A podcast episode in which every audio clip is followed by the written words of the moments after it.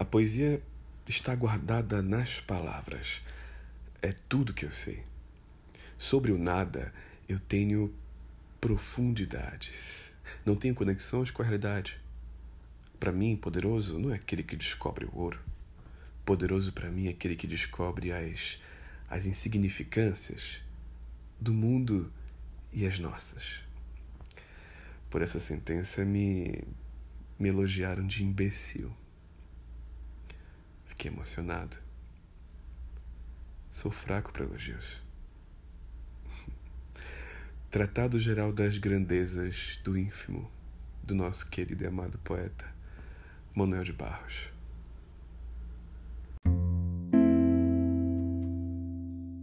Esse é o Possível Sentido, um podcast que eu criei para criar possibilidades de sentido a partir das coisas que eu penso e falo por aqui.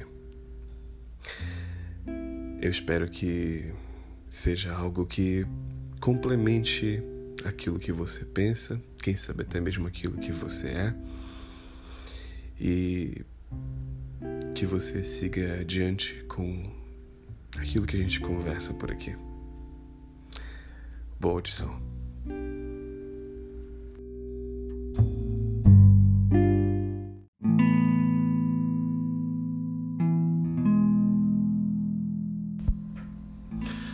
Hoje é dia 31 de dezembro desse caótico 2020. E eu decidi começar a falar. Não sei o que eu vou fazer com esse áudio. Não sei. Mas. Que difícil. Eu sempre escrevi falar é uma coisa mais difícil. Mas vamos lá.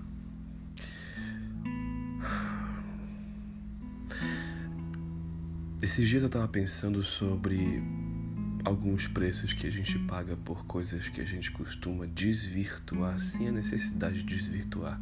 Porque eu acho que algumas desvirtuações são necessárias para tirar a gente da zona de conforto, enfim. Eu lembro de quando eu era adolescente, eu era completamente insatisfeito com quem eu era.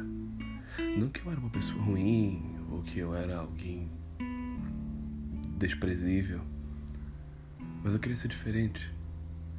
Eu queria me encaixar de alguma forma em algum lugar. E isso e isso me deixava angustiado.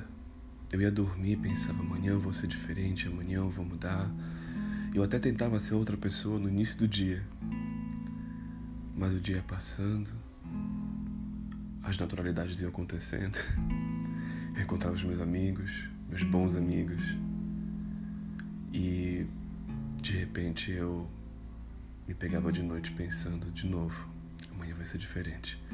E me sentindo um idiota por não ter conseguido ser quem eu queria ser. Não ter conseguido promover a mudança que eu queria promover em mim e eu fiz isso dezenas e dezenas de vezes. E nada acontecia.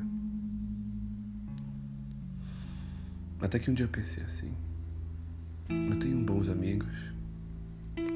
Minha relação com os meus pais não é das melhores, mas também não é das piores. Às vezes desce bastante, mas nunca sobe. Enfim, isso acontece com muita gente. Eu acho que eu não tenho muita coisa para mudar. Mas essa mudança dia acontece. Acho que eu devia ter uns 17 anos. Quando eu fiz 18, no ano que eu fiz 18, uma mudança muito grande aconteceu, um caos. Que não, não vale a pena ressaltar aqui. E a vida foi passando. E acho que alguns meses atrás, não sei, talvez ano passado, eu tava lembrando desse pensamento e de repente me veio um estalo. Pá. Caramba, eu mudei. Mudei. Eu mudei e Talvez eu não seja a pessoa que eu queria ser naquela época. Porque aquela época tinha outras demandas, talvez inúteis, que eu queria corresponder. Eu mudei para uma pessoa que eu precisava ser agora. E eu gosto dessa pessoa. Eu gosto dessa mudança. Eu gostei de ter envelhecido, eu gostei do tempo ter passado.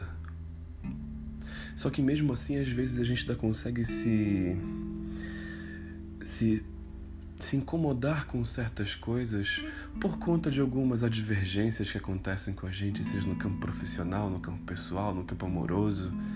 E a gente tenta a todo custo sair de perto dessas coisas, ou então dar a volta por cima sobre essas coisas, tentando ser diferente.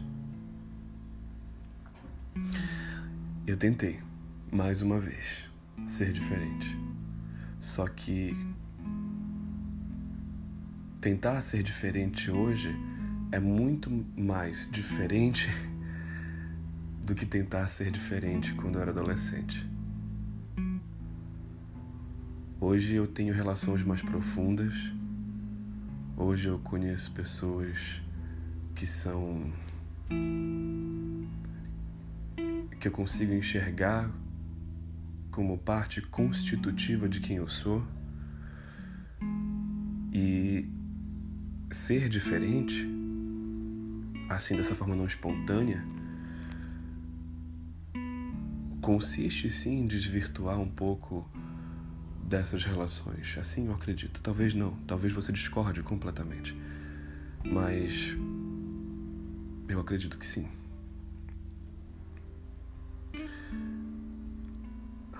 Outra coisa que eu não percebi e quer complementar isso é que a gente não tem total noção, pelo menos eu não tenho muita noção, do que a gente é pro outro, dos efeitos que a gente causa no outro. E esses efeitos a gente pode causar porque a gente é quem é. E as pessoas podem se encantar ou não pelo que a gente é. E quando elas se encantam, a gente fica meio sem saber o que fazer. Eu acho que isso acontece comigo. Não que isso seja um motivo para nunca mudar. Obviamente não. Algumas mudanças, elas são sempre bem-vindas. Mas eu tô falando daquilo que é essência. E essência vem de essencial, fundamental, importante.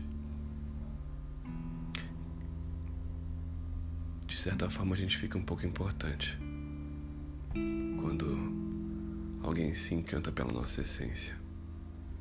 Eu não quero puxar aquele papo do Pequeno Príncipe de que tu te tornas eternamente responsável por aqueles que cativas. Não, não é isso. Mas o que eu queria dizer é que quando a gente se torna importante para alguém, quando essa essência ela ela cativa alguém, quando a gente tenta perverter quem a gente é, desvirtuar quem a gente é, quando eu digo perversão é o sentido freudiano mesmo, de tirar do caminho, ir para outro caminho, enfim, quando a gente tenta ser diferente daquilo que a gente é, por algum motivo que a gente elencou ser aquele que é o causador da sua mudança, mas a gente não tem controle sobre aquilo que é causar a nossa mudança, a gente pode machucar outras pessoas. A gente pode machucar. Isso aconteceu comigo. Eu não tinha total noção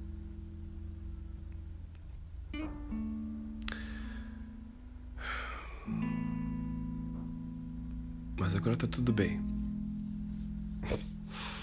Eu entendi que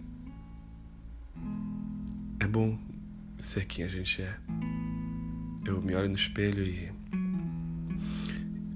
e gosto do quem eu sou e que qualquer mudança que ela tiver que acontecer e vai acontecer, ela será feita de forma espontânea. Eu olho para mim e, e. e gosto de ter visto o tempo passar. Eu tenho bons amigos, eu tenho uma rede de apoio incrível. Eu amo uma pessoa incrível.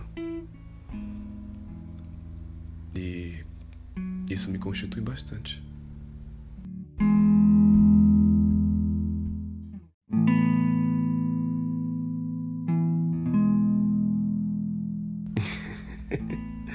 Eu realmente não sei o que eu vou fazer com isso, com esse áudio. Mas para onde ele for, eu espero que faça sentido.